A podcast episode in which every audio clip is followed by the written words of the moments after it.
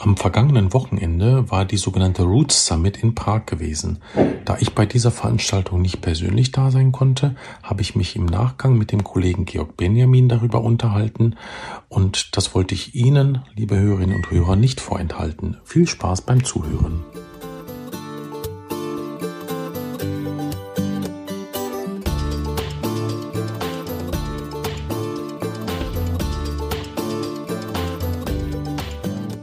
Herzlich willkommen bei Intradental, dem Podcast, der für Ihre Praxis Wissenschaft. Mein Name ist Thomas Lang und ich sitze heute mit dem Georg Benjamin zusammen zu einer kleinen Nachlese der Roots Summit, die jetzt am letzten Wochenende in Prag stattgefunden hat. Hallo Georg. Hallo lieber Thomas. Ich bin ja wirklich richtig neidisch auf dich, weil ich habe zwar geplant, nach Prag zu fahren. Das wäre für mich fast ein Heimspiel geworden aber es ging aus familiären Gründen leider nicht, dass ich dort teilnehmen konnte. Und umso mehr freue ich mich, dass du da gewesen bist, weil dann kannst du mir erzählen, was alles, was ich alles verpasst habe. Ja, nee, auf jeden Fall muss ich sagen, war ich positiv überrascht von der Root Summit, kann man sagen. Das Programm äh, an sich war ja auf den ersten Blick, hatte ja keine Highlights, so dass man sagt, ja, äh, das wird äh, speziell sein, aber was gut ist, wenn jeder Referent 90 Minuten hat. Und das ist schon mal ein gutes mhm. Zeichen. Also es waren im Prinzip pro Tag vier mal 90 Minuten Referenten. Also die Referenten hatten so viel Zeit zu sprechen, was finde ich auch im Gegensatz zu diesen 45 oder 40 Minuten Kongressen, finde ich das auch immer gut, tatsächlich ging die Wood Summit ja, hat ja am Donnerstag begonnen mit diesem Workshop-Tag und ging dann von mhm. Freitag bis einschließlich Sonntag. Mhm. Und das Interessante war ja auch, ich war ja an Wochenende davor genau in derselben Location beim Tooth Transplantation Kongress. Und ja. das Lustige war ja dann auch noch, dass der erste Vortrag auf der Root Summit auch noch um Zahntransplantation ging.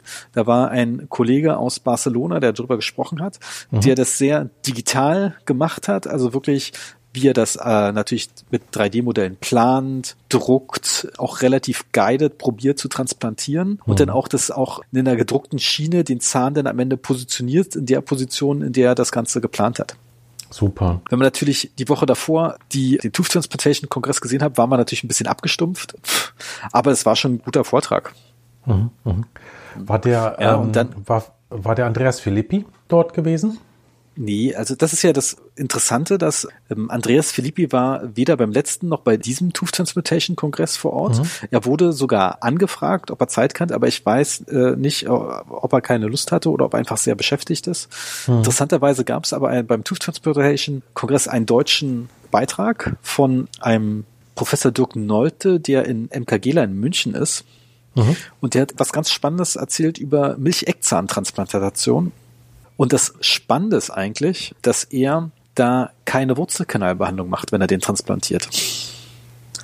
Okay. Und das hat auch der große Japaner, der Tsubobishi, äh, auch gesagt, dass er bei Milchzahntransplantation die Wurzelkanalbehandlung so weit wie möglich nach hinten schiebt, weil er sieht, wenn er die vorher einleitet oder relativ früh, dass dieser mhm. natürliche Resorptionsprozess dann eher beginnt, als wenn er die nicht macht oder sehr stark verzögert. Das, und, ist, äh, das ist interessant. Und tatsächlich bei den Fällen von Dirk Nolte, lustigerweise, ich, es gibt sogar einen Online-Vortrag von YouTube, auf YouTube von ihm. Das war mal wahrscheinlich für die Münchner Zahnärztekammer oder für die Bayerische Zahnärztekammer. Mhm. Den kann man online sogar noch weiterhin abrufen. Mhm. Den habe ich noch nicht komplett gesehen. Der ist sogar länger als der Vortrag, den er dort hatte. Hat er auch das natürlich nachuntersucht und sieht es, glaube ich, fast ein bisschen dogmatisch, dass man da keine Endo braucht. Ja, da muss man ja auch aufpassen, wenn man sagt, wir machen das jetzt nur noch so. Aber ich fand das sehr spannend, weil das ist ja, das war ja auch so ein bisschen das Thema auf dem Zahntransplantationskonsgress, dass so ein, ähm, dass es ja oft ein Problem ist, wenn man Prämolaren in die Front setzt, dass die Zahnform teilweise zu breit ist, mhm. dass man dann schön Frontzahn rausbekommt. Und wenn der Zahn natürlich schmaler ist, wie so ein Milcheckzahn, ist es natürlich viel, viel eleganter und einfacher, das machen. Natürlich ist mal die Frage, inwieweit ist so ein Milcheckzahn ein Kompromiss, weil der natürlich auch eine schmale Wurzel hat und alles. Mhm. Aber die Kompromisse haben dem bei dem Dirk Nolte teilweise sieben, acht Jahre funktioniert und das ist ja in den Fällen, wo man es braucht, ein absoluter Gewinn. Mhm. Ja, vor allem hast du halt das, den riesen Vorteil, dass der Knochen erhalten bleibt. Ja. Ich hab, ich kann mich erinnern, dass, dass der Filippi gesagt hat, dass er die Milcheckzähne dann wirklich nur temporär dorthin transplantiert, bis er dann entsprechend mit den Prämolaren kommen kann. Also dass es halt eben nur ein Platzhalter ist. Hm. Das war, das war jetzt so mein Verständnis. Und die haben jetzt, die Intention ist dann schon, dass es dauerhaft bleibt, wenn die den Milcheckzahn in die Front transplantieren. War das deren Intention oder ist das auch nur intermediär? Ich sag mal, wenn MKA Gela das natürlich macht, ist, ist es irgendwie gefühlt äh, eher intermediär gedacht. Also so ein bisschen, ohne dass er genau sagt, wann er das macht, aber so weit wie möglich nach hinten schieben. Mhm. Und während das, das Rotterdam-Team, die machen seltener sowas, äh, weil die meistens die Patienten später sehen als diese Milcheckzahnperiode, sagen wir es mal, die würden das auch eher sagen, so lange wie möglich drin lassen und wie einen permanenten Zahn behandeln. Mhm. Ja. Und der Pre-Congress, also der Truth Transplantation Congress, der war eine Woche davor, an dem Wochenende. Der war eine davor, genau in derselben Location. das ist ja witzig. Ja, das war wirklich witzig. War Bist du da geblieben Hotel. über die Woche? Ich habe erst überlegt, aber ich habe mich dagegen entschieden, weil ursprünglich wollte ich nur zu dem Tooth Transportation Kongress fahren, weil ich dachte, meine Praxis in Berlin geht dann schon im Mai los. Mhm.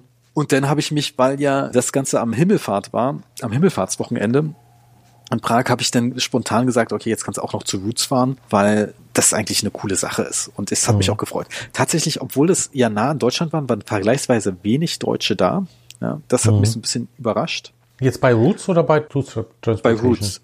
Bei dem Tooth Transplantation Kongress sowieso, mhm. aber da waren äh, halt Leute dort, auch aus Deutschland, die halt wirklich Bock darauf hatten ja, was mhm. auch coole Sache ist. Und zum Beispiel eine Praxis aus Duisburg, also Kieferorthopäde hat seine Oralchirurgen auch mehr oder weniger gezwungen mitzukommen und die haben das mhm. natürlich sehr nett gemacht und probieren da auch in dem Bereich aktiver zu werden und sehen das dann so als Inspiration dieser Kongress, das, was man alles möglich ist. Ja, das ja, ist super. Das heißt, es gibt eine Praxis in Duisburg, die die Zahntransplantation gut durchführen können, kann demnächst, oder? Also ja, äh, das könnte sein, aber ich frage mich bitte nicht, wie sie heißt. Okay. Muss ich mal gucken, dass ich das rausfinde, weil es kommt doch so ein, zweimal im Jahr vor, dass ich da eine Indikation stelle. Und dann habe ich tatsächlich immer nach Basel die, die Patienten geschickt. Ja, nach Basel. Ich, okay, das Rotterdam-Team, das die haben ja 2018, mhm. haben sie ja gesagt, sie äh, transplantieren 200 Zähne im Jahr. Mittlerweile mhm. sind sie bei, halte ich fest, 500. Ja, klasse. Und die haben eine Database begonnen 2018. Mhm. Die kann man online nachschauen, wie viel die transplantieren. Das ist schon sehr, sehr krass. Ah, man kann sogar die Fälle dann angucken in der Datenbank. Ja, ja, ja genau. Die sind man dann anonymisiert? Gucken, ja, ja, äh, mhm. also ich kann es, äh, das ist, wie die Anonymisierungs- oder Pseudonymisierungsgrad ist, kann ich dir nicht im Detail sagen. Aber mhm. da stehen jetzt keine klaren Namen drin. Das ist äh, gedacht ja. für Wissen, das Wissenschaftler, die da reinstöbern. Das ist witzig, weil ich habe nämlich vor ein paar Wochen drüber nachgedacht, ob ich nicht jeder Fall, den wir in der Praxis behandeln, ob der nicht automatisch immer veröffentlicht wird auf der Webseite, wie so ein, wie so ein automatisches Archiv, was sich dann füllt, wo sich dann immer nach den Kontrollintervallen automatisch die Kontrollbilder daneben anreihen. Das wäre natürlich ein absoluter Traum. Wie so eine, wie so eine Twitter-Wall auf Kongressen, weißt du? Hm. Das finde ich irgendwie ganz interessant, weil gerade wenn jetzt Kollegen überweisen wollen, die sehen ja dann, die haben ja wirklich einen Einblick, einen direkten Einblick, was in der Praxis so läuft, also welche Fälle gerade am Trenden sind. Hm. Finde ich eigentlich gar nicht so verkehrt. Hm. Ist eine super spannende Sache tatsächlich. Und gerade macht es dann auch Spaß, wenn man eine äh, größere Endopraxis hat, wo dann auch wirklich auch was zusammenkommt. Hm. Und die Behandler vielleicht dann noch daneben stehen und ja, also das habe ich noch nicht so ganz verworfen und ich denke mal, wenn das äh, komplett anonymisiert ist, dass es ja dann auch okay ist, weil das sind ja Insights. Du kannst anhand der Bilder einen Patienten nicht identifizieren. Hm. Ne? Bei so einem Ausschnitt aus einem Gesicht ist das natürlich was anderes. Das ist dann schon ein bisschen schwierig. Ja. Aber ich habe jetzt, wo du das erzählt hast, habe ich richtig Lust bekommen, dass wir vielleicht fürs nächste Jahr, Georg, mal Zahntransplantationen machen zum DG Mikro. Masterclass-Thema. Also das Rotterdam-Team, das ist der absolute Knaller, weil das ist ein Kieferorthopäde, mhm. ein Parodontologe, ein mhm. reiner Pros-Zahnarzt, also der die Cons macht, und ein mhm. äh, reiner Endodontologe. Das mhm. Spannende ist, der Endodontologe hatte dann auch noch mal so einen kleinen Mini-Blog. Die haben dann, äh, die Tschechen haben das probiert, dann so ein bisschen aufzuteilen, dass es kieferorthopädisch orientierte Sachen gibt, mhm. endodontische Themen und chirurgische Themen. Das war ganz gut. Mhm. Und tatsächlich, wenn so ein Transplitterzahn ein endodontischer Misserfolg wirkt, mhm. das sind ja alles Zähne, die mit offenen Apex transplantiert werden, die ein ja. endodontischer Misserfolg werden könnten. Mhm weil wenn sie ein abgeschlossenes Wurzelwachstum haben, machen die schon vorher die Endo, wenn möglich natürlich. Ja, ja klar. Und da probieren sie einen ersten Schritt, das erstmal zu revaskulisieren, mhm. was ich interessant finde. Und erst im zweiten Schritt äh, wirklich dann das konventionell zu behandeln. Mhm. Mhm. Ja, klar. Also ich denke, da kann man auch endomäßig sehr viel noch rausholen. Mhm. Also da, da hätte ich wirklich Lust, dass wir die ganze Gruppe dann mal einladen. Mal gucken. Nee, die kommen auch nur als Team. Aber die kommen auch nur als Team. Ja, da macht das ja. einfacher. Ja. Sehr schön. Ja, das ist, das ist richtig, richtig gute Zahnheilkunde, muss man echt sagen. Mit welchen Methoden haben die extrahiert? Das ist tatsächlich Zang-basiert haben sie es gemacht. Der Dick arbeitet schon eine Weile mit U3D zusammen, um dann nochmal Zang zu entwickeln, die eher auch den Zahn sehr weit koronal fassen ja, denn er will ja vermeiden, dass er das parodontale Ligament in irgendeiner Weise mhm. verletzt. Mhm. Und es ist sogar so, dass er überlegt, denn irgendwie die Ansätze eher ein bisschen weicher zu machen, auch austauschbarer, äh, dass man dann so eine Basiszange hat, wo man mhm. das dann raufklickt, mhm. den entsprechenden Ansatz. Ja, aber da sind sie noch nicht viel weitergekommen in den vier Jahren. Mhm. Und dass man das individualisiert, dass man dort so ein Acrylat, was dann fest wird, immer wieder dran macht. Das geht ja in die Richtung von dem Zalex. Ich weiß nicht, ob genau. das äh, Produkt kennst. Ja, ja, da ist es ja, ja auch so ein bisschen so, dass die das mit Pattern äh, Resin individualisiert haben. Mhm. Tatsächlich ist das Zalex-System ja sehr spannend, genau für diese Indikation. Mhm. Und das spannender wird's ja eigentlich auch noch, wenn du den Zahn dann irgendwie kieferorthopädisch vorbehandelst. Also in dem Fall Extrusion dort schon vorbereitest und mhm. den extrudierst kieferorthopädisch. Lustigerweise haben die Thailänder dann rausgefunden, dass das parodontale Ligament sich vermehrt auf der Zahnwurzeloberfläche, ja, und dadurch geht natürlich die Extraktion ist dann noch leichter. Ja. Und das, das besonders spannend war das ja, äh, haben sie eine Studie gezeigt, die sie selber gemacht haben in Thailand, wo sie dann Achter, die sehr äh, tief retiniert waren, äh, mhm. äh, kieferorthopädisch aufgerichtet haben über so eine Art Federsache mhm. und äh, dann verglich einfach paar Werte verglichen haben. War jetzt keine große Studie, aber immerhin mhm. pro Gruppe 20 Weisheitszähne. Und tatsächlich, wenn man die ohne kieferorthopädische Aufrichtung brauchte, wurde schon eine chirurgische Zeit von 28 Minuten im Durchschnitt gebraucht, um mhm. die rauszubekommen. Das sollte ja auch relativ mhm atraumatisch noch sein. Und wenn es natürlich kieferorthopädisch aufgerichtet war, waren es irgendwie im Schnitt 2,8 Minuten. Ja, das kann ich mir gut vorstellen. Ja, weil die Zähne sind, sind dann einfach, das äh, Ligament ist einfach auch gestretched. Mhm. Ja, klasse. Also das merken wir uns für nächstes Jahr. Fragen wir die vielleicht dieses Jahr schon an. Ja, das ist eine gute Idee. Mhm. Ja, also der Tooth Transplantation Kongress ist ja alle zwei Jahre, genauso wie Roots.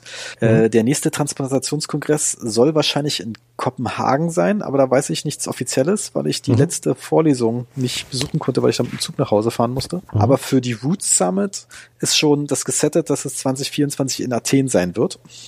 Ah, okay. Ja, es gibt noch kein genaues Datum. Mhm. Aber es ist natürlich spannend. Und ich würde dann auch gleich das nehmen, wieder auf die, um auf die Roots Summit zurückzukommen. Ja, genau, weil dafür haben wir uns eigentlich verabredet heute. Ja.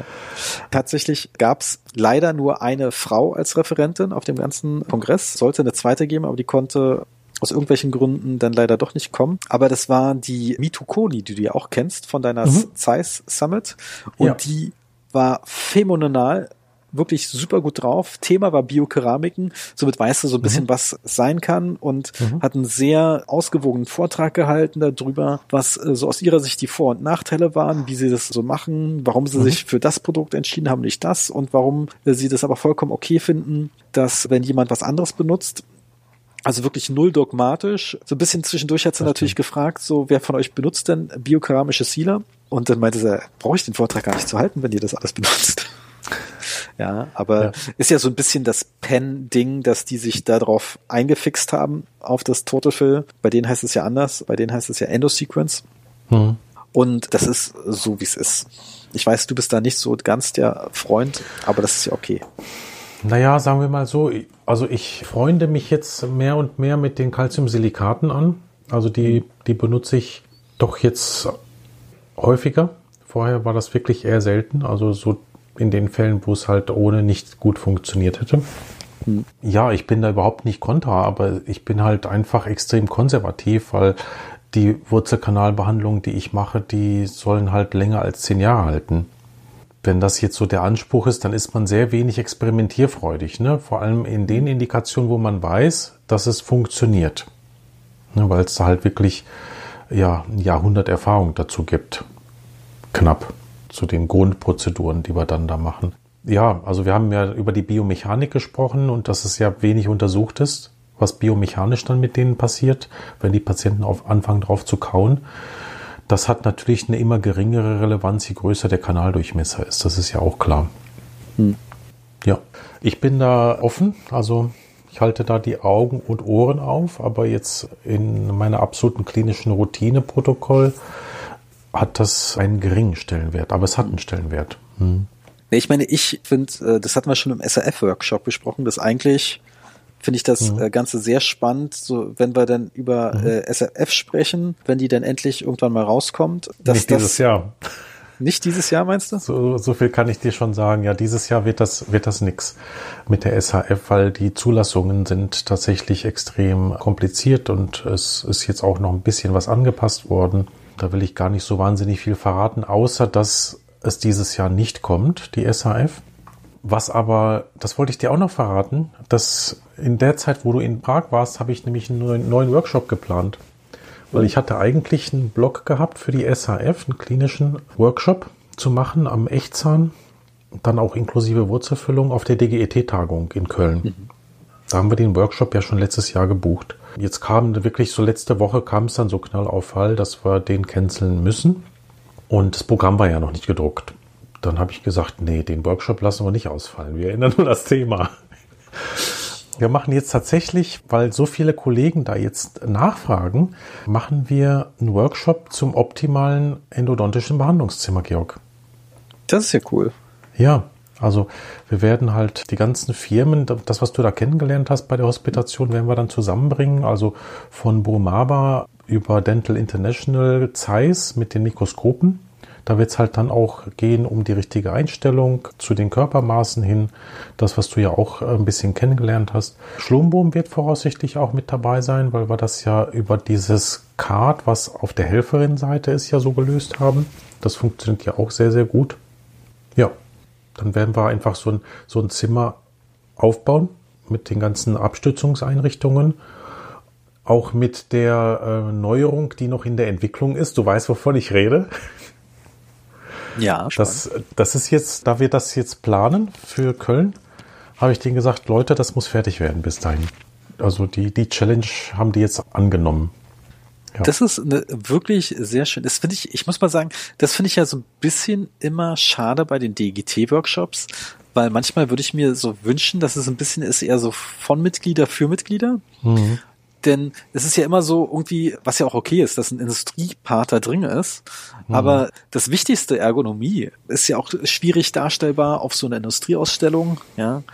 Und lustigerweise kann man ja auch diesen Workshop dann auf dem Ausstellerfläche auch aufbauen. Da müssen sich Paar so, zusammen. So ist es geplant. Ja. So ist es geplant. Und das ist natürlich ein sehr schönes Projekt. Ja, es ist halt das, so wie ich das halt immer gerne habe, mehrere Sponsoren dabei, damit das halt nicht irgendwie so einseitig ist. Ne? Hm. Die vier Leute nehmen sich ja auch keine Schnitte irgendwie vom Brot, ne? Oder wie sagt man, Butter vom Brot nehmen? Butter vom Brot. Früher, früher war es die Wurst. da habe ich richtig Lust drauf. Und ich habe so den Eindruck, es gibt halt wirklich viele junge, Kollegen, die ein Endocurriculum gemacht haben, die jetzt auch so niederlassungswillig sind, die jetzt merken, so ein konventionelles Behandlungszimmer ist es eigentlich nicht. Das ist nicht der richtige Support. Ja, wir werden dann danach auch wahrscheinlich einen kleinen Fachartikel dazu schreiben und ins Jahrbuch bringen. Ich hoffe, dass ich die Zeit dazu finde, das, das dann zu machen, weil dieses Jahr ist bei mir auch relativ voll. Wegen des Umzugs. Ja. ja. Aber habe ich schon richtig Spaß dran. Aber jetzt habe ich schon wieder abgelenkt. Sorry. ist nicht schlimm. Äh, wir, ja. haben, wir haben nee, ich gehe einfach weiter. Mein ja. nächstes Highlight, also ich kann leider natürlich nicht alle Highlights mhm. auffallen, aber der Daniel Czerny, ja, ist ja auch ja. Äh, ein tschechischer Endodontologe. Mhm. Das war der Gastgeber. Ähm, ja, quasi so ein bisschen der Gastgeber und mhm. den hat, der hat ja auf der Berliner Roots Summit, hat einen Vortrag gehalten und da fand ich ihn irgendwie doof. Also jetzt nicht, mhm. der hat tolle Bilder gezeigt, sondern ging sehr mhm. viel um Glasfaserstifte, aber irgendwie, mhm. weiß nicht, dachte ich so, ach komm Junge, ja, irgendwas, mhm. äh, das ist, war, klang mir so alles zu dogmatisch, aber das Spannende war, mhm. diesmal war er mit seinem Prothetiker auf der Bühne, also sie sind auch in derselben mhm. Praxis und die haben natürlich spannende Sachen gezeigt, was natürlich wieder sehr äh, Glasfaserstift-lastig, was jetzt nicht schlimm ist, aber er hat äh, paar Sachen so ein bisschen abgeschwächt, was ich interessant fand, ja. Warum macht mhm. er eigentlich Glasfaserstifte auch im Seitenzahnbereich? Ja, hat natürlich auch gesagt, dass es natürlich auch Sinn macht, äh, in manchen Situationen einfach nur ein glasfaserverstärktes Komposit zu nehmen und es damit aufzufüllen. Und seine Philosophie ist ja immer das, was ja auch Edelhoff sagt.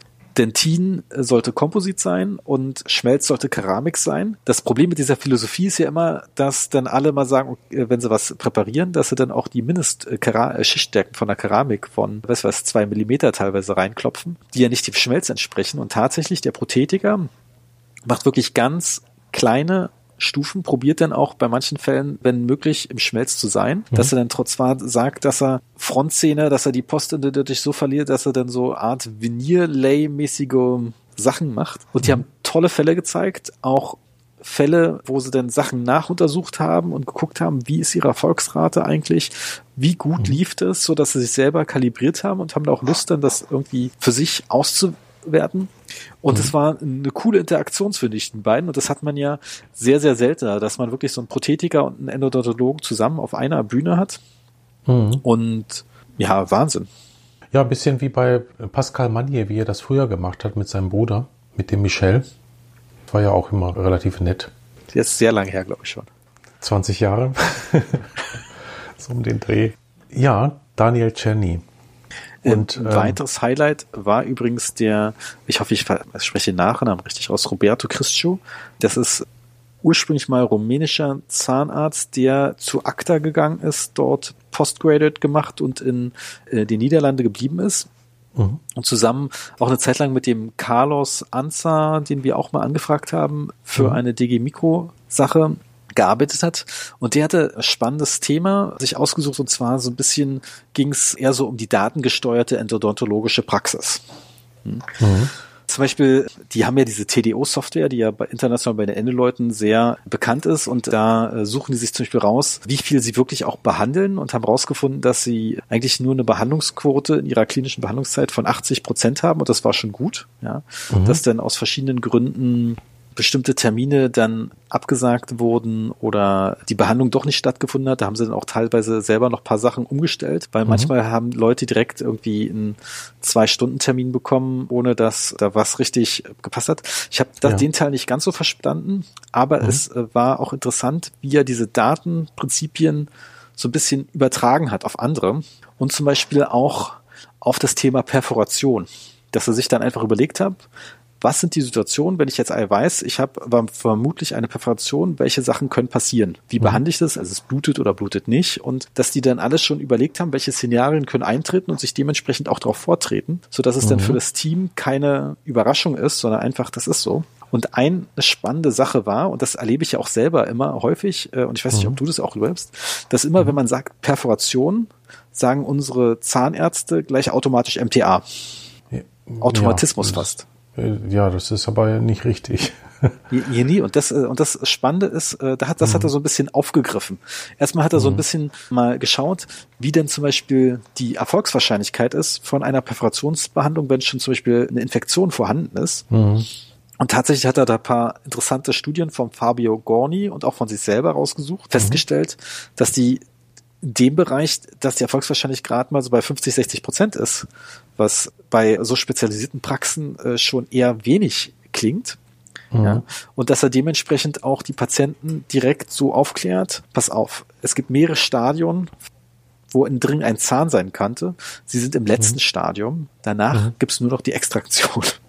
ja, mhm. Das ist ein Punkt, der spannend war. Und zweiter Punkt, da hat er auch mal geguckt, was sind denn eigentlich noch Materialien, um eine Perforation zu verschließen.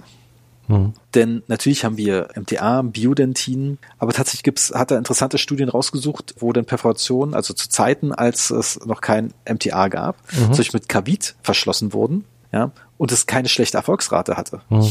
Ja, also es war aus den 70ern eine Studie, da war eine Zahl von 74 Prozent. Mhm. Das ist auch interessant, weil du kannst dann, du hast ja das, Problem, dass das Granulationsgewebe bei der alten Perforation da ist. Und da kommt wieder diese Langmatrizentechnik, die du ja kennst und wahrscheinlich auch selber anwendest. Ist das so, die kannst du ja dann auch machen. Du machst dir daraus eine Matrize, um dann mit konventionellen Materialien der Perforation verschließen zu können. Ja, und die hat dann zum Beispiel auch Glas-Polymerzement genommen, um bestimmte Perforationen zu verschließen. Hm.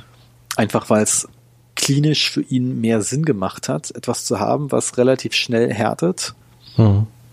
Ja, das, ja, das war damals der, der Begriff. Also man hat das auch mit reinem Gips gemacht. Also das Kavit oder Tempit ist ja ein äh, Gipsgemisch.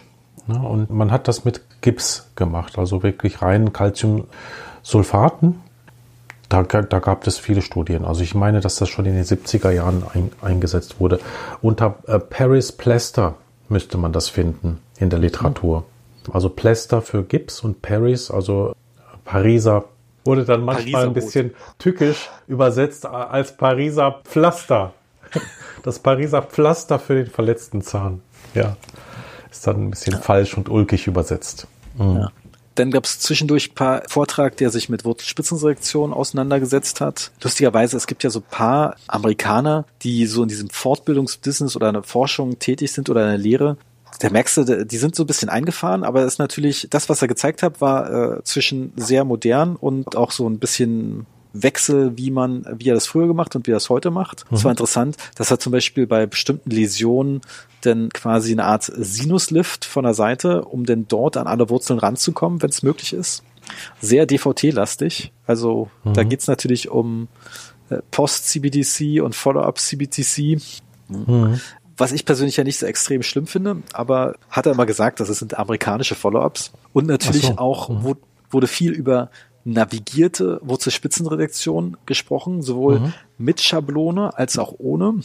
Mhm. Und was ich sehr beeindruckend fand, äh, es gibt ja im Prinzip dieses Mantra, Unterkie an Unterkiefer Siemann kann man keine Wurzelspitzenresektion machen, deshalb macht man eine intentionelle Replantation. Mhm. Und ich habe mhm. auch schon in meiner Berufskarriere festgestellt, wie manche Chirurgen begonnen haben, da eine zu machen und dann festgestellt haben, das ist doch ein bisschen doof zu erreichen. Ja. Und tatsächlich, er hat das dann mal doch gezeigt und auch gezeigt, wie schwierig das eigentlich war.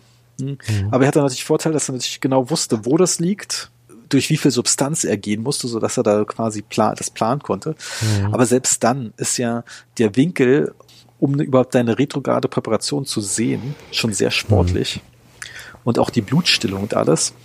Thema war natürlich auch die dynamische Navigation. Das heißt, Produkt heißt ja in Europa Navident dass mhm. man quasi ein Gerät hat, eine Stereokamera, die dann erkennt an QR-Codes an den äh, einzelnen Bohrern äh, und vorher hat man ja den, oder Winkelstücken, äh, da dran sind die und dann vorher hat man den Bohrer kalibriert, den man benutzt, sodass mhm. man sich dann im DVT so ein bisschen orientieren kann, wo man ist. Mhm. mhm. Eine sehr spannende Sache. Lustigerweise habe ich da festgestellt, dass viele ja das Produkt immer nur mal fallbasiert zum Testen hatten. Nämlich die meinten ja immer als Nachteile, ja, das muss man sich anschaffen. Ich glaube, in Deutschland kostet das 30.000 Euro. Das mhm. Problem ist bloß, es bleibt ja nicht bei den 30.000 Euro, sondern es sind, äh, die aktuell noch pro Lizenzgebühren mhm. pro Fall.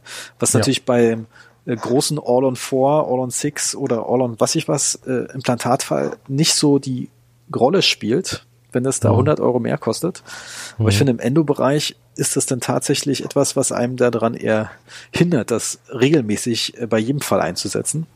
Mhm. Und das ist natürlich ein bisschen schade. Ja, aber es ist natürlich spannend, wie das eingesetzt wurde. Und auch der Hugo Soso Diaz hat ja dann auch ein bisschen gezeigt, wie er dann sein Workflow hat, wie er auch kalzifizierte Kanäle behandelt mit schablongeführter Technik. Mhm. Ähm, und das Interessante ist, sag bitte nicht kalzifizierte Kanäle. Okay, Entschuldigung. Die, die, Amerikaner, du warst auch ja auf dem englischsprachigen Kongress, da ist es ja. eigentlich auch, auch nicht erlaubt. aber die ja, ja, aber das war tatsächlich, alle. ich glaube sogar der Titel der Lecture. Ja, ich weiß. Calcified Root Canal, das ist ja, das ist ja sogar ein recherchierbarer Begriff in der, in der englischsprachigen Literatur, aber es hat, ist es halt wirklich so irreführend und ja, wirklich. Obliterierte. Ähm, ja. Es ist, Jedenfalls, es wirkt, wie verkalkt, ne? Und das ist es ja nicht. Ja, das Berliner Wasser, Leitungswasser ist war kalt. genau. Das überträgt sich natürlich auf den Zahn. Mhm. Na, jedenfalls, was ich spannend fand, er nutzt ja eine Software, die ja bekannt ist aus äh, der Implantologie, Blue Sky Bio.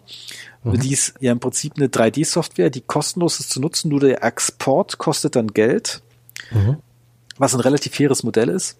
Sehr spannend ist, da hat er es auch live gezeigt, wie er das macht. Ich meine, am Ende ist es keine Rocket Science.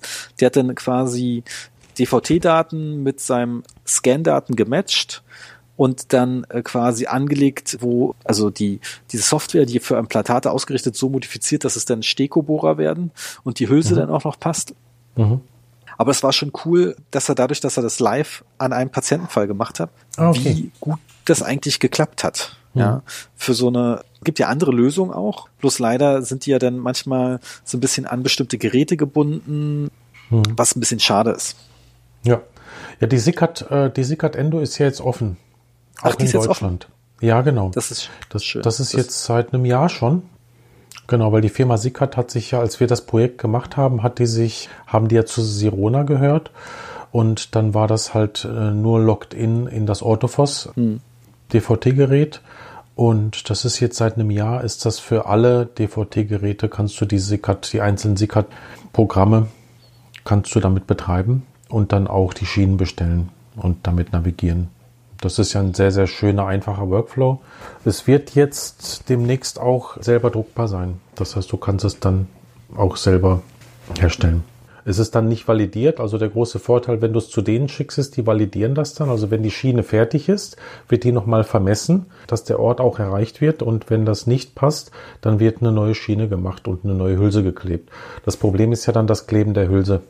Mhm dass da keine Ungenauigkeiten sind, weil ein kleiner Fehlwinkel macht bei Endo, vor allem wenn die Zugänge relativ tief sind, wenn du ins untere Drittel hineinbohren möchtest, dann ist ein kleiner Fehlwinkel schon auch eher schlecht. Wobei ich habe die Erfahrung gemacht, dass es viel mehr klinisch eine Relevanz hat, wie gut du vortrepanierst und dass du am Anfang ein gutes Plateau hast, wo dein Spiralbohrer erstmal geführt auf eine wirklich gerade Fläche trifft und das erste Eindringen, also wirklich die ersten zwei Millimeter, die du mit dem Spiralbohrer in dieses Dentin hineinbohrst, wird dann zu deiner neuen Führungshülse im Zahn.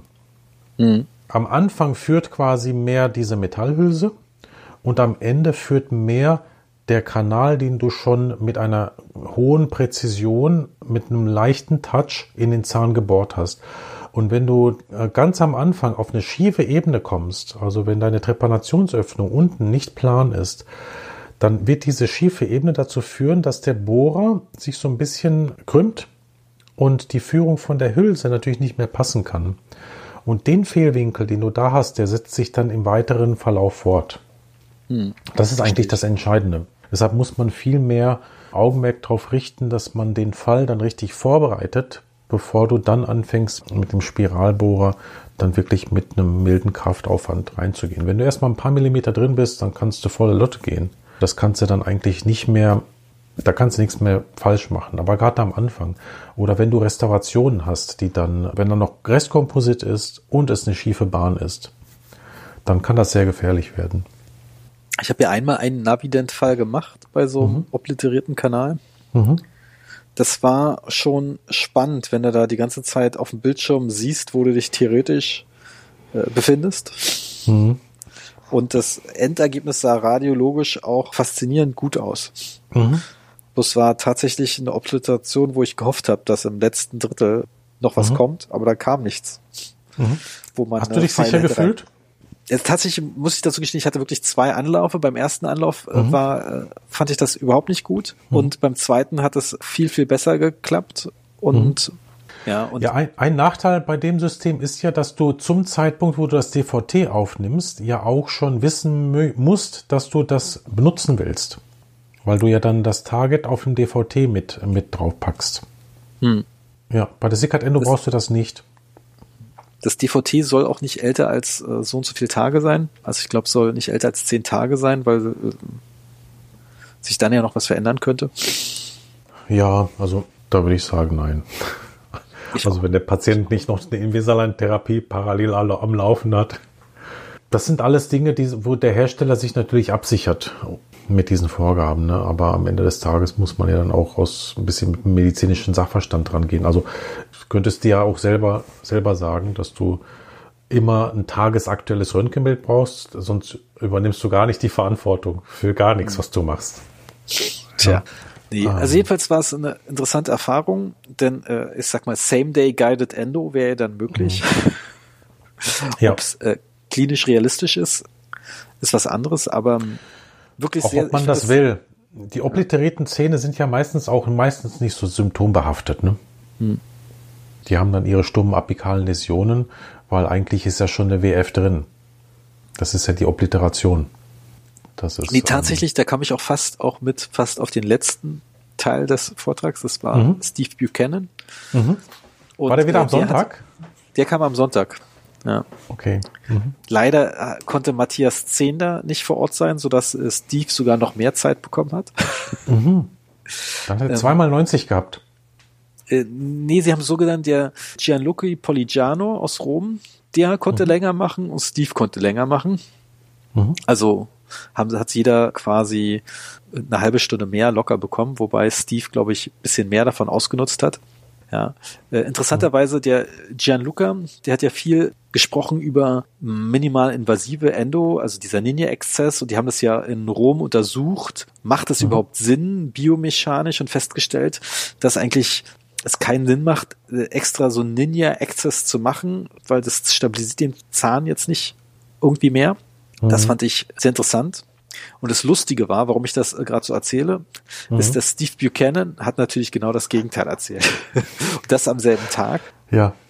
Sehr er gut. ist ja gerade so ein bisschen auf dem Trip gewesen, der letzten Jahre viel mit Gentle Wave zu arbeiten. Da wird ja der Kanal äh, mit 1503 aufgearbeitet, vielleicht 2005 und das war's. So ein mhm. bisschen und der Rest wird mit dem, mit dem Gerät gemacht. Mhm. Dazu muss man sagen, Steve Buchanan war ja auch bei der letzten Root Summits und da fand ich ihn schrecklich. Mhm. Ja, diesmal war er irgendwie viel besser gelaunt, mhm. super drauf, hat irgendwie mhm. Witze gemacht ohne Ende, mhm. was ich ja schon fast interessant fand. Mhm. Äh, denn so ein bisschen war mein Eindruck bei der letzten Root Summit, okay, Steve Buchanan steht für so eine Ära an alten Endodontologen, die damals nur vorher, nachher Röntgenbilder zeigen mussten und alle sind, fanden das super, dass so viele Seitenkanäle drauf waren gerade, dass er natürlich dann äh, damals vor vier Jahren noch so ein bisschen Gentle Wave gepusht hat, mhm. kam das einem natürlich ein bisschen kommerziell vor. Jetzt hat er natürlich auch gleich gesagt, dass er Gentle Wave nicht mehr benutzt. Das war fast so ein Opener. Mhm. Ja, er war ja auch nur Paid Consultant, so nach dem Motto. Hm. Aber das Interessante war, dass er so ein bisschen sehr lange über die Lucy-Maschine und Endovac gesprochen hat, mhm. was die Vor- und Nachteile waren, dass er dann auch so ein bisschen auch überlegt hat für sich nochmal, was ist gut an Gentle Wave, was ist nicht so gut, wo ist die Gefahr, so nach dem Motto. Danach habe ich Gentle Wave nochmal ein bisschen besser verstanden, ähm, mhm. weil da steht... Was war das steht, genau? Gentle Wave? Nee, aber was war das genau? Die, die Sachen, die gut und schlecht waren? Tatsächlich äh, fand er das mit der, der, hat er festgestellt, dass der Continuous Flow von Hypo mit Kombination mit dem Vakuumsystem eigentlich am meisten bringt und gar nicht mal diese Sonic-Energie. Ja, mhm. dass die zwar auch dort gewirkt hat in dem System, aber dass er festgestellt hat, dass es wirksam ist, weil es einfach nur konstant neues Hypo nachkommt und abgesaugt wird. Mhm. Ja. Ja, das, das, ist ja eigentlich er, das Konzept vom Endovac. Ja, ist das Konzept von Endovac. Mhm. Beim Endovac. Den es auch ja nicht mehr gibt. Den es nicht mehr gibt, leider. Ich habe den ja benutzt, als es den noch gab. Und ja. die Idee ist ja super. Was natürlich so ein bisschen stimmt, dass es natürlich ein bisschen nervig war, dass du, wenn du mehrere Wurzelkanäle hattest, dann immer dieses Ding in einen Wurzelkanal hängen musstest und dann, dann das alles, alles durchlaufen lassen. Konntest aber auch vier Kanülen gleichzeitig reinsetzen. Ja, genau. Aber tatsächlich, das mit den vier Kanülen, das haben ja auch manche gemacht. Mhm. Bloß in dem klassischen Endovac-System hattest du halt, oder andersrum, du, es gab auch Endovac-Varianten, wo du bloß die Kanülen in so einen kleinen Kopf gesteckt hast und dann einen mhm. Schlauch machen konntest. Aber in dem klassischen System hast du ja das ja äh, an so einem langen Stab quasi bekommen. Mhm. Und der ja. war dann zu groß, um dann mehrere Sachen reinzubekommen. Mhm. Das ist wahr. Ja. Und ich war ja überrascht, als ich damals bei meiner ersten Root Summit 2016 in Dubai gesehen habe, dass es überhaupt eine andere Version von dem Endovac gibt. Da meinte natürlich auch der Kanadier, der damals den Vortrag gehalten hatte, gleich so nach dem Motto, ja, ja, ich schick dir das einfach. Ich weiß immer nicht, ich habe da nie von Gebrauch gemacht. Ich weiß auch immer nicht, wie manchmal äh, im angelsächsischen Bereich das ernst gemeint ist, wenn man sowas mhm. sagt. Mhm. Da muss man ja auch immer aufpassen. Mhm. Aber jedenfalls, damals wurde ja auch immer das, äh, dieser Continuous Flow in Vordergrund gestellt. Da gibt es ja im Prinzip der ursprüngliche Erfinder von dem Prinzip oder dem Endovac selber, weiß ich gar nicht, hat es ja auch immer gezeigt, dass dadurch, dass immer ein neues Hypo nachkommt und abgesaugt wird, geht es natürlich schneller. Das wird dann immer demonstriert an so einem Schrimps. Das ist mhm. natürlich immer so ein bisschen witzig. Schrimp mit Schale wird dann gut hm, aufgesaugt oder komplett abgebaut. Das hat dann äh, der Steve Buchanan so ein bisschen nach und nach in seinem Vortrag auch dargestellt. Das ist ja lustig, wie er sich dann nach und nach dann dem nähert. Und sein Gerät, das er jetzt vorgestellt hat, ist ja der Pulpsucker. Also ein sensationeller Name. Und im Prinzip ist es auch, äh, hat er dir immer gesagt, er wollte halt etwas, was nicht 80.000 Dollar kostet wie Gentlewave, mhm. dennoch nach dem ersten Jahr 5.000 Dollar im Jahr Wartung plus 100 Dollar pro Fall Einmalmaterialien. Mhm. Ja. Sondern er hat immer darauf betont, er wollte etwas, was man, wofür man keinen Stromanschluss braucht. Mhm. Also hat dann mit Vista Dental, Vista ist ja auch eine amerikanische Firma, die auch Hypo selber herstellt oder. Medical Grade Hypo hat, was ja auch in den USA ja fast verpönt ist. Die nehmen ja einfach das, was sie im Supermarkt bekommen, mhm. weil es so günstig ist. Mhm. Im Prinzip ist äh, am Ende das vom Lied ist es jetzt ein reines Unterdrucksystem. Das, da wird dann auch eine Plattform auf den Zahn aufgebaut, wie bei Gentlewerf, also mit viel mhm. flüssigem Kunststoff. Dann das gehärtet, dann so ein 3D gedrücktes Gerüst äh, raufgemacht, wo man in so eine Art Endovac-Nadeln reinhängen kann für mhm. jeden Kanal äh, eine. Was ganz clever ist gemacht hat, dass ich natürlich natürlich für Frontzähne, Prämolan und Molan äh, unterschiedliche Aufsätze haben, auch für mal ein Prämolan mit drei Kanälen oder ein Molan mit fünf Kanälen, mhm. sodass äh, sie dann auch immer die Chance haben, denn eins dazu zu machen. Mhm. Ja. Und dann wird es natürlich einfach an die Absaugung angeschlossen. Ja. Mhm. Und das Interessante ist, dass es Hypo ist dann in so einer Art Infusionsbeutel drin. Also durch die Schwerkraft mhm. wird es dann gesund. Ah, ja. ge ja. Ja. Auch äh, hat er festgestellt, dass wenn möglichst viele Blasen drin sind im Hypo, also das schüttelt er extra vorher nochmal, dann haben die auch nochmal einen Effekt dadurch, dass da, äh, dass die runtergesaugt werden und abgesaugt werden, dass es da nochmal was damit passiert. Das mhm. fand ich interessant. Dass das ein bisschen Turbulenzen macht. Ja, dass es Turbulenzen macht. Mhm dann wird dann quasi über ein paar Minuten der ganze Zahn mit Hypo durchgespült und zwar komplett in einem Mal alle Kanäle. Mhm. Und dadurch, dass es rein Unterdruck passiert ist, kann etwas, was bei Gentle Wave passieren könnte, bei ihm nicht passieren, dass irgendwie das Hypo über den Apex gelangt. Nicht. Mhm. Sobald natürlich diese Absaugkanüle sich im Apex verklemmt, wird er halt nichts mehr abgesaugt, weil kein Hypo mehr dorthin kommen kann. Ja. Und das ist natürlich von der Idee doch besser, als ich dachte. Ja, im Prinzip hat er ja so ein äh, großes Faktor 10 gedrucktes Modell vom Tooth-Sucker gehabt, äh, mhm. oder Pulp-Sucker. Das sah schon übertrieben aus und im Prinzip standst du daneben und denkst, wie geht das eigentlich? Und es ist natürlich auch ein Kit, genau, kannst du dir aussuchen, welcher Zahn und das alles drin, was du brauchst. Mhm, mhm. ja.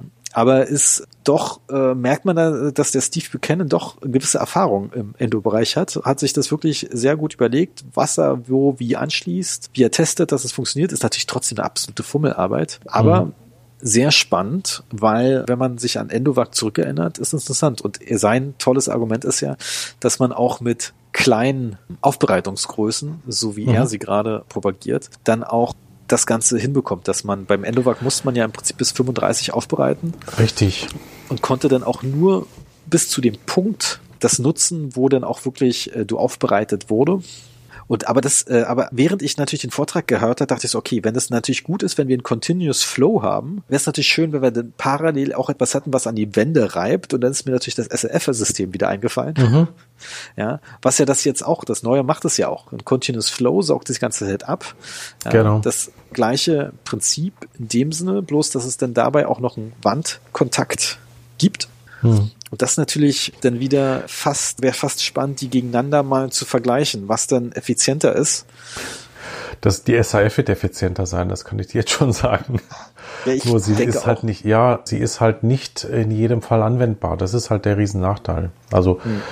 es ist, die SAF hat man ja rauf und runter untersucht das ist schon eine extrem geniale Kombi, dass du eine Pfeile hast, die halt in Vibration kommt und die dann von innen durchspült wird und dann gar keine Schneidekanten hat, sondern wirklich nur schmiergelt und den Kanal selbst limitierend weitet, gleichzeitig auch die Agitation macht, also das ganze Spülprotokoll. Und es ist ja jetzt zu einem drei Minuten pro Kanal Protokoll geworden. Dadurch, dass, dass das Dual Rinse mit drin ist, ist das natürlich toll. Die Kanäle sind halt wirklich absolut sauber auf der vollen Länge. Aber einen dreiwurzligen Prämolaren mit der SAF, vergiss es.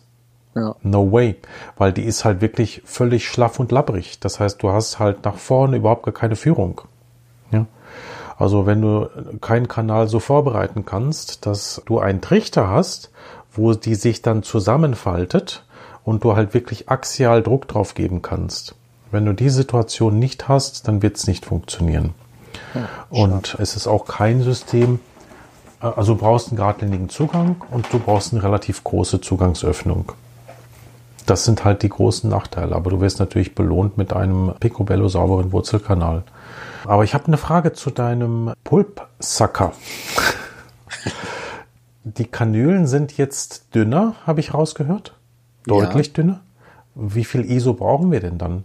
Das ist eine gute Frage. Das, da habe ich in dem Sinne nicht so gut aufgepasst, dass ich es dir genau sagen kann. Mhm. Aber es muss ja, nee, warte, warte. Doch, habe ich. Und zwar ist das etwas im ISO 20 Bereich. ISO 20, okay, ja. das wäre ja schon gut.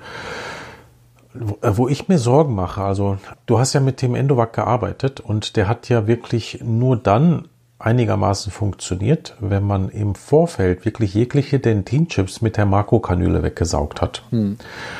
Und dann wirklich keine, keine kleinen Körnchen irgendwo drin gewesen sind. Trotzdem hatte man dann immer noch Probleme mit Clogging. Das heißt, dass der Flow nicht funktioniert hat. Ich kann mir gut vorstellen, wenn man jetzt dünnere Kanülen hat, es funktioniert ja nur, wenn die Kanüle auf Arbeitslänge ist, weil der Flow funktioniert ja nur bis zu dem Punkt, wo es eingesaugt wird. Das heißt, du musst auf Arbeitslänge minus 0,5 oder sowas kommen, damit das Ganze. Also das ist interessant. Er hat gesagt, dass das System bis zu 5 Millimeter vor der Kanüle noch funktioniert. Ja, das ist, das ist wieder so eine Buchanan-Geschichte. Ja, ja.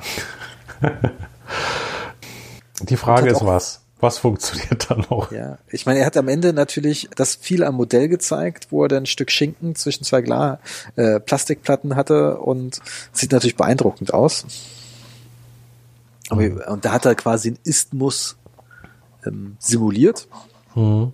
Ja, wie das denn tatsächlich ist, weiß man nicht. Ich weiß, was mhm. ich ja viel spannender finde, ist ja, dass der Beutel, der Infusion, Hypoinfusionsbeutel, der ist ja transparent. Mhm. Ja, so dass man sich natürlich fragt, Mensch, was ist denn jetzt eigentlich mit dem Hypo? Da hatten wir ja schon mal einen schönen Podcast zu dem ja, Thema. Ja, okay. Ja, aber das wird ja nicht so verkauft, oder? Äh, nee, das wird nicht so verkauft, aber es ist trotzdem ein relativ transparentes Set, das dir verkauft okay. wird. Das ist ja, so schnell geht das nicht. So, ähm, und wenn es fünfprozentiges ist, ist das halt, ähm, das ist jetzt, äh, wenn du das da reinfüllst, dann wird das Hybrid schon aktiv sein. Nee, das, was ich mir halt vorstellen kann, also als großer Nachteil ist, wenn du bei dem Endovac mit einer Kanüle gearbeitet hast, dann hast du das Clogging immer direkt gesehen, weil der, der abführende Schlauch, du hast halt immer geguckt, dass die Luftblasen da, da wandern. Und wenn die halt nicht mehr gewandert ist, dann weißt du, du musst die Kanüle rausziehen und die abputzen und dann wieder neu reintun. Wenn das Ganze so zusammengebaut wird, so Stück für Stück zusammengebaut wird, kannst du ja nachher, ich habe es ja nicht gesehen, aber kannst du ja nachher wahrscheinlich nicht mehr so viel dran verschieben an den einzelnen Kanülen. Doch, kannst du sogar. Ähm, mhm. Du kannst sogar dadurch, dass es ja ganz die einzelnen Kanülen alle einzeln sind, mhm. kannst du sehen, ob da was durchläuft. Ah, okay. Und in seinem Protokoll ist es sogar drin, dass er das auch erstmal testet. Mhm. Und es ist ja sogar so, dass er sehr betont hat, dass er während der Aufbereitung immer EDTA nimmt und erst mhm. zum Abschluss Hypo, das ist so sein. Ja, und das ist ein Protokoll. Ja. Und er sagt natürlich, viel Hypo-Prozent hilft viel. Mhm. Mehr Hypo, mehr Power. Leider können wir kein 12-prozentiges nehmen, aber 6-prozentiges ist doch super. Wieso kann er kein 12-prozentiges nehmen? Nee, weil das tatsächlich meinte er irgendwie im Nebensatz, dass das nicht gehen würde. Es gibt zwar 12-prozentiges Hypo, wenn ich richtig informiert bin. Ja, äh, das ist halt dann ein richtiger Gefahrenstoff. Also ich habe ja bei, äh, in meinem Vortrag habe ich ja das experimentell, habe ich ja auch das zehnprozentige mit drin. Das geht dann natürlich, um halt einfach die Zeit reinzuzeigen, was passiert bei welcher Konzentration. Nee, das ist eine ganz normale Flüssigkeit auch. Also das ist jetzt nicht so, dass das galertartig ist oder sowas. Nee.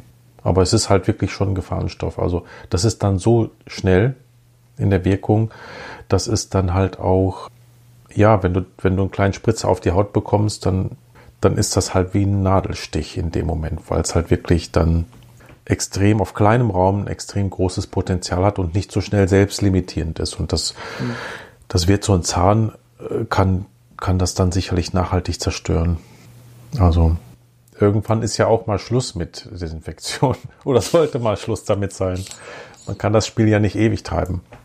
Ja, aber jedenfalls ein paar Sprüche hat er rausgehauen, die ich echt legendär gut fand. Zum einen war so nach dem Motto, und wenn du mal so einen richtigen Arschloch-Patienten hast, dann machst du natürlich eine Single-Visit-Endo. Die willst du doch nicht nochmal sehen. ja. Oder Aber ich dachte, auch, der Buchanan äh, macht nur Single-Visit. Nee, nee, macht nicht nur. Also okay. tatsächlich seine, so ein bisschen rausgehört hat man ja, dass man seine, manche mini-invasiven äh, Endos, die macht er in zwei Terminen. Mhm. Aber da würde ich jetzt mich nicht drauf festlegen. Das ist echt interessant, weil der, äh, ich kenne ihn jetzt so seit 20 Jahren und der, wie viel der alles geändert hat und immer wieder umgeschmissen hat bei sich, das ist schon echt auch phänomenal. Ja, ja, und wie er auch damit durchgekommen ist. Wie er damit durchgekommen ist. Und da wird mir Angst und Bange, also ich habe auch viel von ihm gelernt, ne? aber das ist halt, das ist dann manchmal so respektlos sich selbst gegenüber, habe ich so den Eindruck. Weil er dann halt manchmal wirklich seinen ganzen Workflow ja komplett um, also ich meine, vor zwei Jahren, als wir in Berlin waren bei der Root Summit, das ist jetzt zwei Jahre her oder ist das vier Jahre her? Vier. Vier Jahre. Ja, ich meine, da war ja Gentle Wave über, über den grünen Klee gelobt, ja. Hm. Die Live-OPs, die kennst du ja auch von ihm. Ja, die, die er bei YouTube gestreamt hat.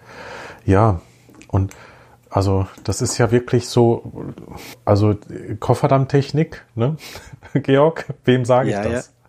Ja. ja. ist, also das sind die Löcher. Du, ja, du siehst quasi die Mundhöhle, du siehst die Zunge da rumflattern, ja, und dann wird da halt lustig irgendwie, wird trocken, trocken präpariert, weil sonst der Patient hinten im Rachen zusäuft. Und ja, also der ist schon, der hat schon wirklich auch viel, viel Herausragendes bewegt und auch äh, wirklich viel gemacht für die Endo. Ne? Also in den 80er Jahren mit dem System B war ja auch wirklich eine, eine Vereinfachung in dem, in den ganzen Protokollen der Schildertechnik und auch mit den Greater Taper Instrumenten. Das ist alles wirklich, hat alles sehr Hand und Fuß gehabt, aber ja. Auf der anderen Seite natürlich auch bemerkenswert, dass er in seinem Alter dann auch so komplett äh, eine 180-Grad-Wende macht und sich dann nochmal ganz anderen Dingen widmet, ne? Ja. Und alles über also Bord schmeißt. Schon, ich meine, man hat ja auch schon gemerkt, manchmal, welcher Referent von welcher Firma vorgeschlagen wurde. Ja, ohne dass ich das jetzt negativ meine. Mhm. Ja. Buchanan ist halt für seine Firma Plan B Dental oder wie die heißt, äh, gekommen und hat da seine Vortrag gehalten, aber der war diesmal gut. Richtig gut drauf. Ja, schön. Ja. Schön. Ja, bin ich gespannt. Ich werde mir das mal angucken. Da ist wahrscheinlich auch schon was online dazu, wenn das auf der Konferenz war. Ja, ich denke schon. Also tatsächlich habe ich dann im Spam sogar eine E-Mail gefunden, dass irgendwie, ich weiß nicht, woher die meine E-Mail haben, aber dass sie mich eingeladen haben zu ihren Stand. Wenn du auf der Wut bist, komm vorbei. Wir haben jetzt den mhm. Pulpsacker. Mhm. Das ist schon spannend. Ja, super. Also der Endovac, traurig, dass es den nicht mehr gibt. Der ja. hat sich aber auch nicht so wahnsinnig gut verkauft und der ist jetzt einfach durch diese ganze Restrukturierung der Firma ist der ja total untergegangen. Das war ja so gewesen, dass der von der Firma Discus, hat den, hat den auf den Markt gebracht. Das war ja ein amerikanischer Zahnarzt, den, den Namen erinnere ich mich jetzt nicht mehr, aber der sich da wirklich, das war so seine Erfindung und der hat das dann mit Diskus zusammen umgesetzt. Dann kam das aber über ganz viele Umwege. Also der Endovac hat mal der Firma Philips gehört. Ah, weil es gab nämlich bei Diskus, Diskus Dental hat das Zoom Bleaching auch im Programm gehabt. Und das hat dann Philips, hat dann die ganze Firma gekauft. Deshalb war der Endovac dann bei Philips gewesen. Wirklich auf der Webseite. Aber das war nur ein paar Monate. Das war irgendwie witzig. Man müsste eigentlich davon Screenshots machen. Und dann war das bei der Firma Cyberon Endo. Dann war es bei Care Endo und als es zu Cavo Care wurde, ist der nicht mehr verkauft worden. Es sollte Ich ja dann der Nachfolger kommen. Ja, genau. Deshalb hat man den alten nicht mehr, man hat die Verträge nicht mehr verlängert, weil man quasi das eigene Gerät bauen wollte und der ist ja nie auf den Markt gekommen. Ich glaube, da hast du da auch, auch mal einen Prototypen gesehen. Ja, ja, ich glaube, der hieß Endovac Pure, sollte ein All-in-One sehen. Ich- war aber, glaube ich ich, glaube so. IDS 2017.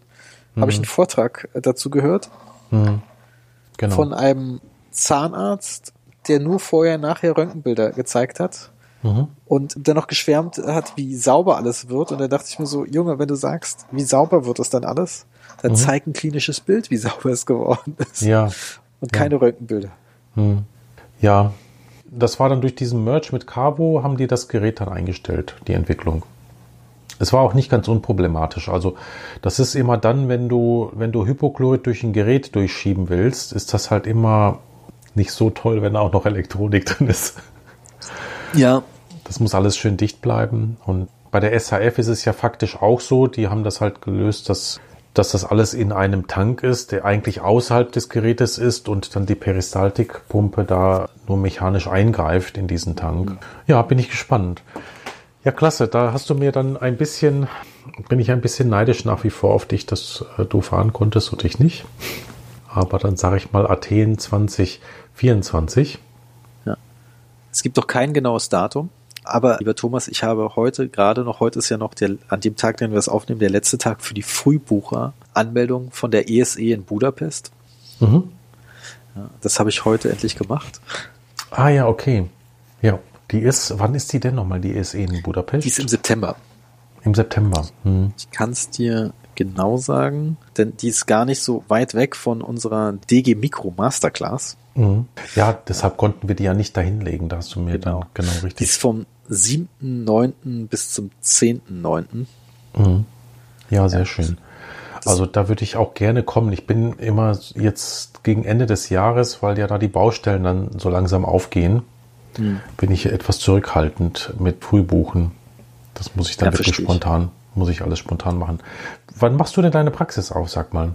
Du wirst ja eine Kofferdammpraxis haben, oder? Genau, das ist all- meine Lieblingsfrage und tatsächlich weiß ich, weder von Dental International habe ich bisher noch kein endgültiges Lieferdatum bekommen, Mhm. als auch von Brumaba, wobei Brumaba mir ja gesagt hat, dass sie zu Ende Juni haben sie eine Lösung für mich, die sie mir anbieten können, bis denn das Endprodukt fertig ist. Mhm. Ja, das DVT steht jetzt schon. Ah, super. Ja, das ist natürlich schön. Tatsächlich der Röntgensensor, der hat auch einen Rückstand, was wieder interessant ist. Aber ich bin ja froh, dass es halbwegs vorangeht. Mhm. Und Was ähm, wird das für ein Röntgensensor? ein Kodak-Sensor, also Carestream. Mhm. Tatsächlich habe ich lange hin und her überlegt, welchen ich nehme. Ich habe geschwankt zwischen Dexis, Kodak und Sirona. Ja, weil der Supreme XG, den hast du, glaube ich, auch selber in der Praxis. Das ist ja Mhm. ein echt guter Sensor, muss man mal wirklich sagen. Das ist der. Schick, der Schick-Sensor, ne? Mit Genau, der Schick-Sensor. Ähm, der hat die Ja, höchste und Auflösung. ähm, hatte dann auch überlegt, Dexis zu nehmen, weil ich das irgendwie interessant fand, dass die so ein bisschen die Ecken sind ab. ja, die Ecken sind ab und weiß es, aber dann habe ich mich mit dem Julian Winter von Cosi Dental lange unterhalten. Der hat mir dann auch von seiner Software Denvis, die ja von denen ist, äh, erzählt. Und die äh, fand ich eigentlich ganz gut. Und da war eins der ausschlaggebenden Argumente, dass ausgerechnet Dexis kann nicht in die Software integriert werden, aber der Kodak oder Sirona Sensor. Mhm, mhm, Und dann habe ich gesagt, okay, dann machen wir das halt so. Ja. mhm. Ja. Tatsächlich gibt's ja mittlerweile auch paar chinesische Röntgensensoren auf dem Weltmarkt, noch nicht in Europa. Mhm. Die warten ja auch bloß auf ihr CE-Zeichen und die Mhm. werben ja mit Sensorpreisen von 1000 Dollar, Mhm. Was natürlich der absolute Wahnsinn ist, weil bei uns kosten die das Fünffache. Ich denke mal, die werden sich nicht auf 1000 Dollar in Deutschland einpendeln. Dann ist, wenn wenn man es wirklich dann so einen günstigen, vernünftigen Sensor hat, Röntgensensor, dann ist ja bald fast gar nicht mehr die Frage, ob Speicherfolie ja oder nein, Mhm. weil die ist ja auch nicht günstig. Man braucht ja einen Scanner, der relativ viel kostet. Die Und, Speicherfolie und du brauchst selber, Zeit. Ja, Die ist auch teuer. ja, Zeit. Also sag mal so, ich arbeite ja gerade aktuell mit Speicherfolien 10 Mhm. und man kann natürlich eine Praxis nie perfekt planen, aber das ausgerechnet der Endoräum am weitesten weg von dem Raum, wo der Scanner ist, okay, ist natürlich ja. schon. So komme ich auf meine Schritte am Tag. Ja. ja. Aber tatsächlich war es ursprünglich ja so, und das ist ja auch so ein bisschen der Klassiker, dass in dem Raum, wo Endo geplant ist, dann auch ein Carestream-Sensor hing mhm. und dementsprechend auch ein Carestream-Röntgenstrahler, aber dann ist der irgendwie kaputt gegangen und wurde nie repariert. Ich werde auf jeden Fall morgen mit dem Paul von Dental International telefonieren. Da habe ich eine, einen Videocall mit ihm. Dann werde ich ihm mal sagen, dass er dir einen Liefertermin nennen soll. Ja. Sollte mein Depot nicht. mag mich, glaube ich, auch äh, bald schon nicht mehr, weil ich jede Woche frage. Ja, darf ich ihm denn sagen, über welches Depot du das bestellt hast? Weil der sieht ja dich als Kunden nicht. Der sieht nur, welches Depot quasi anfragt. Ja, ja, klar, kannst du. Und du, du machst das über welches Depot? Das ist tatsächlich Gerl. In ja. Berlin gibt es nicht so viel Auswahl. Mhm. Äh, und ich habe mich dann für Gerl entschieden. Mhm. Und da ja, kommt gut. ja dann jemand aus dem Essener Depot, Gerl Depot, um das, das hast du erzählt, ne? Ja, ja, ist denke ich gar nicht so schlecht. Ja. Nee, lustigerweise ja, ist ja das Lustige, dass es natürlich da so eine Einheit aufzubauen ist ja relativ komplex äh, normalerweise. Bloß in dem Fall bei der so einer Standalone-Halt ist das, das nicht so komplex einfach. und trotzdem gibt es die gleiche Pauschale von 1000 Euro Aufbaupauschale. Okay. Also das ist da tatsächlich relativ simpel. Hm. Also du musst gucken, dass es gut nivelliert ist, der Turm. Da hast du halt vier Schrauben. Du arbeitest mit der autarken Druckluft oder schließt du das an den Power Tower an? Nee, mit der autarken Druckluft. Ja, dann ist es ja easy, dann brauchst du ja nur, nur ein Netzkabel. Ja, da freue ich mich schon drauf. Tatsächlich habe ich hm. sogar überlegt, die hat ja auch hinten zwei Ausgänge, einmal für Druckluft, einmal noch Wasser, um extra Geräte anzuschließen. Ja. Da wollte ich jetzt Mach schon nachfragen. das nicht mit Wasser. Mach den Wasseranschluss nicht mit dran, weil sonst musst du den bei der Hygieneroutine immer spülen. Ach so, nee, dann. Ich wollte nämlich tatsächlich die beiden Anschlüsse nur Druckluft haben. Mhm. Ja, weil kennst du diese Giro-Spiegel oder? Mhm. Ja, die kennst du. Die, kannst du da, die kannst du da schön anschließen. Ja, ja, genau. Ich weiß, ich weiß, warum du die kennst, äh, lieber Thomas. Mhm. Du bist nämlich im Flyer drin. Ja, guck mal. ja, ist eine innovative Firma. Also mir, ich finde die Spiegel auch gut. Das ist auch super mit diesem Magnetsystem und so weiter. Aber mir sind die einfach zu laut. Ich mag das einfach total leise. Weißt du, ich mag es auch total leise. Hm. Aber manchmal, heute habe ich erstmal wieder festgestellt, bei meinem ersten Behandlungstag nach der Root Summit, dass mich das dann doch schon manchmal nervt, dass ich, wenn ich viel weg präparieren muss von dem Zahn mhm. oder eine Karies entfernen muss, mhm. dass ich dann manchmal zwischendurch stoppen muss und den Spiegel irgendwie reinigen muss oder pusten muss, damit ich was sehen kann.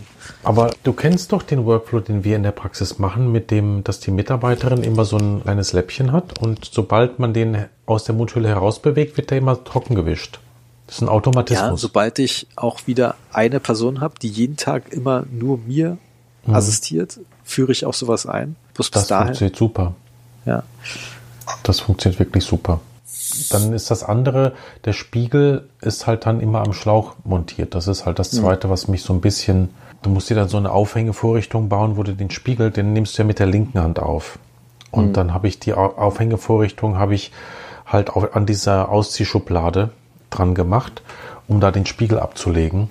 Du kannst halt den Spiegel nicht mal einfach so ablegen. Was aber total clever ist, ist, dass die so dreieckig sind und dass es die in zwei Größen gibt. Ja, also das ist wirklich toll. Bei Patienten. Die haben jetzt eine dritte Größe, eine längere nochmal. Ah, okay. Das weiß ich gar nicht. Hm. Die ist neu. Ja, also ich habe das so die ersten Jahre, als das auf den Markt kam, habe ich das so ein bisschen mitbegleitet, ja.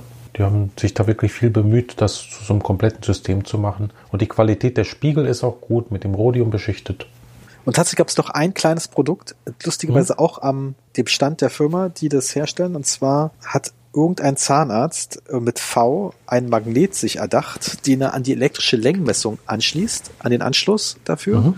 Und den dann an, dementsprechend gibt ja von Cola eine Pixette, womit man auch maschinelle Pfeilen halten kann. Mhm. Ja, die so auch einklemmbar ist, so arretiert ja. wie deine Lieblingspinzetten von Ascuta. Ja. Und da kann er also mit der Pfeile messen und da ist bloß die Verbindung zu der Pinzette ist nur ein Magnet. Ja, das heißt, er kann es andocken. Genau. Ja, das ist ganz clever, das ist schön. Lustige kleine Idee. Mhm. Für 50 Euro. Ja, super. Das ist wirklich eine, eine, eine witzige Idee. Ja. Und das ist bei der, äh, das wird bei der Firma Giro auch verkauft, oder? Genau, ja. Die hatten es an ihrem Stand. Ja, manchmal sind es die Kleinigkeiten, die das Leben versüßen. Ja, und so, wir haben jetzt schon die eine Stunde Schallmauer durchbrochen, lieber Georg. ich, was? Äh, okay, dann wird es Zeit, dass das richtig aufhören. super, dass wir uns so zeitnah zu dem Kongress dazu treffen konnten. Ich werde mal wirklich schauen, dass das nächstes Wochenende auch veröffentlicht wird, damit diejenigen, die nicht da waren, da auch so eine kleine Nachlese haben. Dann äh, wünsche ich dir noch einen ganz tollen Abend. Ich sag mal auf ein nahes Bald und ich drücke dir die Daumen mit deiner Praxis, die wirklich Kofferdamm-Praxis heißen wird. Ja, das ist irgendwie auch ganz, ganz witzig. Dann bis bald, Georg. Ne? Bis dann. Tschüss.